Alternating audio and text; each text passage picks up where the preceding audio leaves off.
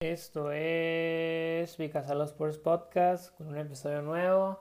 Esta semana pues es el draft de la NFL, uno de los eventos más importantes que tiene la NFL durante todo el año. Una semana muy muy importante.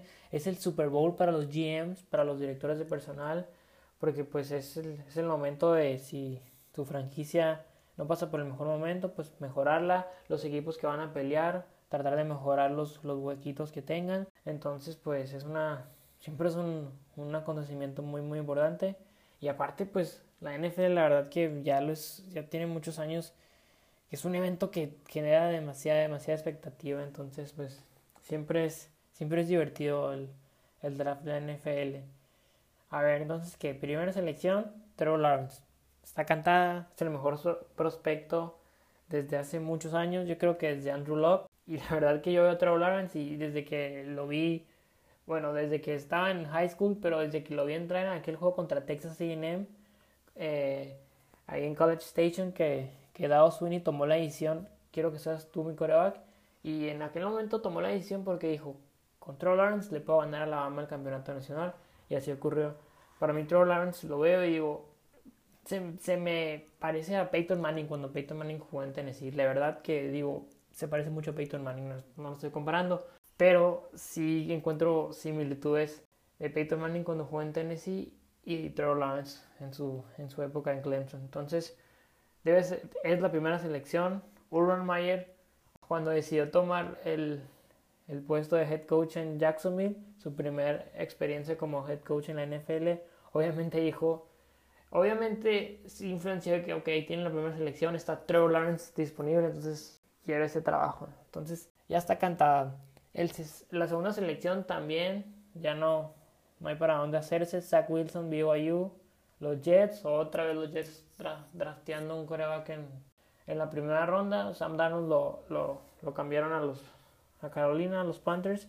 Entonces a ver si este sí le resulta. Siempre ser el coreback de los Jets en Nueva York, la prensa es muy dura quieren resultados al instante, entonces vamos a ver si puede con, con esa presión. Tiene head coach nuevo, entonces a ver cómo, cómo lo desarrollan, porque pues ya los Jets necesitan competir, Tiene un, tienen una fiel afición que pues ya se está cansando, ¿no? Quieren que compitan en, en la división con, con Buffalo, con, con, con, New England, con Miami, que también pues ya poco a poco mostró progreso ahí con Tua y, y con Brian Flores como head coach. Y aquí viene lo bueno, ¿no? ¿Qué va a pasar en la, en la tercera selección? San Francisco. San Francisco hizo el cambio para, pues para moverse arriba en el draft y tener la, tercera, la tercera selección. Y hicieron el cambio, sí, para ir por un coreback. Ok, ya está dicho. Hasta el momento cuando esto, se está grabando, la edición es Trey Lance o Mac Jones. Para mí es Mac Jones. Mac Jones, durante todo el proceso del draft, todo el mundo dice es un coreback muy, muy inteligente. No es el, que no es el más atlético, ni mucho menos pero sí, sí es muy, muy inteligente. Entonces Kyle Shanahan, yo creo que sí va a ir por Mac Jones. Shanahan necesita un coreback que en su sistema mm, no sea tan, que no cometa errores, pues. No necesita ese atleta, ese Patrick Mahomes, ese Lamar Jackson. Él tiene un sistema y él quiere un coreback que, que tire buenos pases, que sea un manejador entre comillas. Entonces no, no creo que, no creo que vayan por Trey Lance. Trey Lance nomás jugó un año en North Dakota State, entonces la última vez que pasó cuando, cuando draftearon un jugador después de que nomás tuvo una temporada completa como titular, Mitch Trubisky, entonces creo que ya saben cómo resultó eso, ¿no? Mitch Trubisky, que ya es un suplente más en la NFL, entonces, entonces no, no creo que van a ir por ahí. Y también, o sea, también está Justin Fields, pero no, van por Mac Jones, o sea, la verdad se me hace un poco se me hace un poco, mm, no arriesgado, no, esa no es la palabra, sino que raro que hicieron todo este cambio para ir por Mac Jones. Ok, como que el cambio para asegurarlo, para ir por su, por su muchacho. Pero mm, está bien, pues van a ir por él y, a ver cómo le resulta el planecito ahí a Kyle Shanahan y a Lynch ahí en los 49ers. ¿Qué va a pasar con Jimmy G? Lo van a tener ahí para que aprenda, no sé. van a tener una competencia por, por el puesto. A ver cómo lo maneja. Y ya en la cuarta selección, ¿quién sigue? Los ¿Qué van a hacer los Falcons en, el número 4? En muchos mock drafts tienen a Kyle Pitts, en otros tienen En otros tienen un coreback que puede ser Justin Field para ya pensar en el futuro porque Matt Ryan pues no se está haciendo más joven. Entonces, incluso, incluso alguien, un equipo puede cambiar con Atlanta para moverse porque Atlanta puede ir por Pitts una arma ofensiva, pero también están hablando de que Julio Jones puede ser cambiado por selecciones de segunda ronda y tercera ronda. Entonces, vamos a ver qué hace Atlanta. Cincinnati está muy fácil, van a ir por, por para proteger a Joe Burrow con este Seabull de, de, Oregon. Entonces mm, ahí no hay pierde. Detroit yo creo que también va a ir por un liniero ofensivo.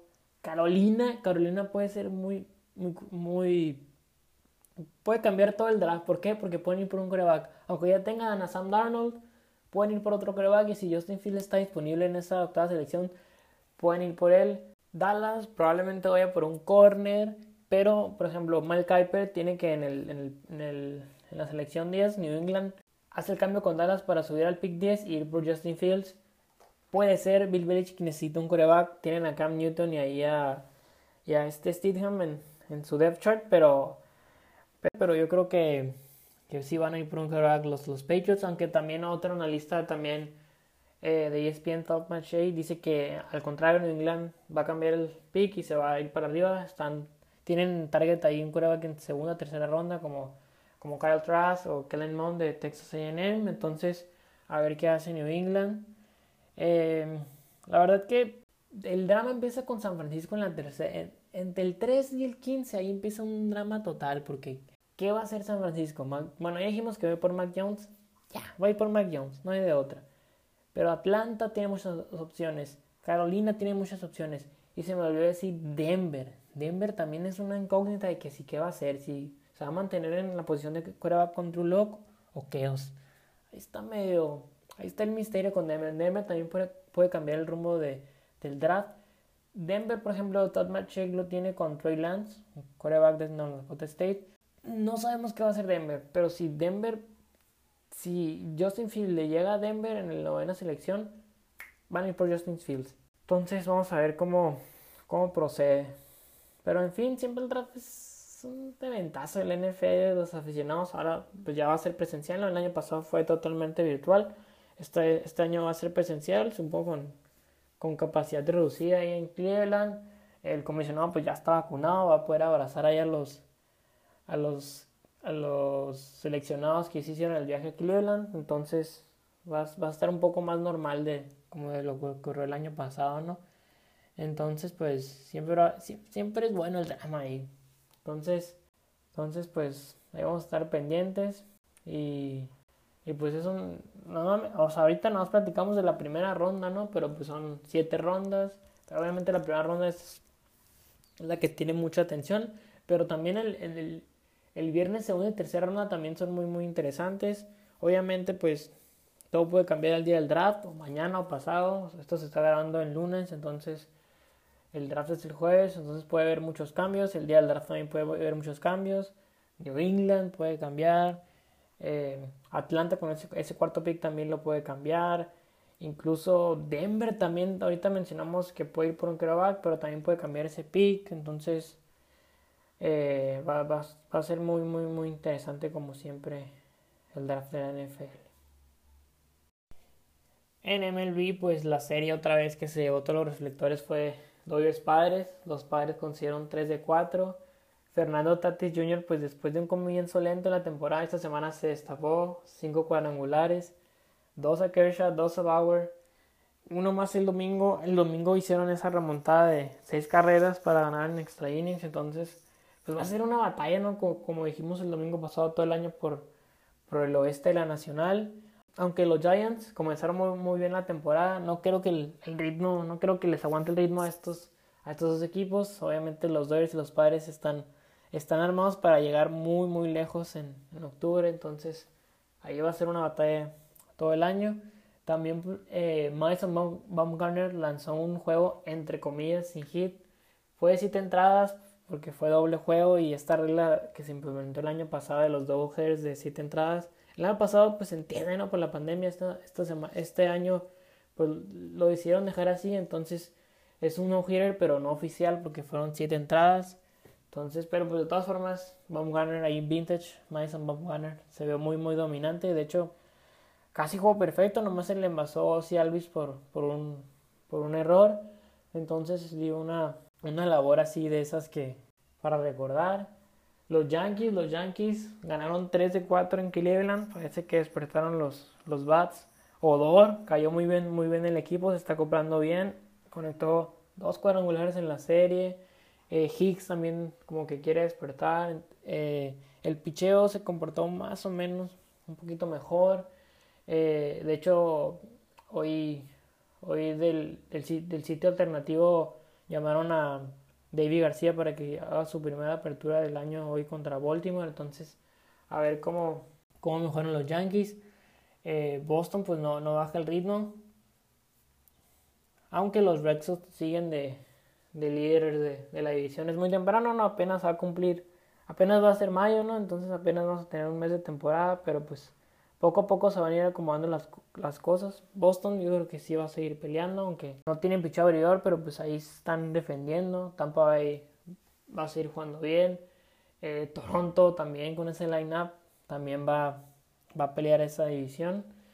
Eh, los, los Athletics tuvieron esa racha que ayer se los los Orioles se, los, se la estropearon ahí de 13 victorias consecutivas, no pudieron conseguir la, la decimocuarta, entonces, pero pues Oakland es un equipo que, ya saben, es una máquina de batear, de hacer carreras, moneyball, entonces eh, Shohei Otani conectó varios cuadrangulares el fin de semana, panorámicos, la verdad que está teniendo un muy buen inicio de temporada en el bateo e incluso jugó como por primera vez el, el jardín, la verdad yo siento que debería de jugar un poco más de jardín.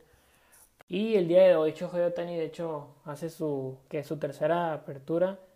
No creo que bate y piche, pero, pero vamos a ver cómo le va contra los Rangers de Texas hoy.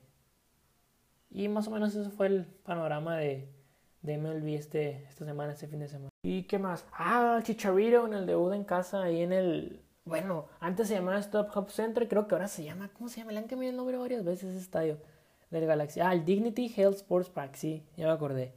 Eh, pues metió hat-trick ahí contra el New York Red Bulls, cinco goles en dos partidos, es buen inicio para Chichaviro en la MLS. La verdad es que es muy entretenida la MLS, no sé, para mí la MLS es lo de hoy. A mí me entretiene mucho. El otro día también, bueno, también vi el primer partido contra el Galaxy contra el contra Miami. También estuvo muy muy entretenido. Eh, ¿Qué más? Pues las Chivas ganaron el clásico tapatío, entonces están, están más que metidas en el tema del repechaje. Los Tigres derrotaron al, a Monterrey en el clásico regio, ahí con un penal medio, medio dudoso, ¿no? En lo que ya pues todo indica que va a ser el último torneo del Tuca en, en Tigres.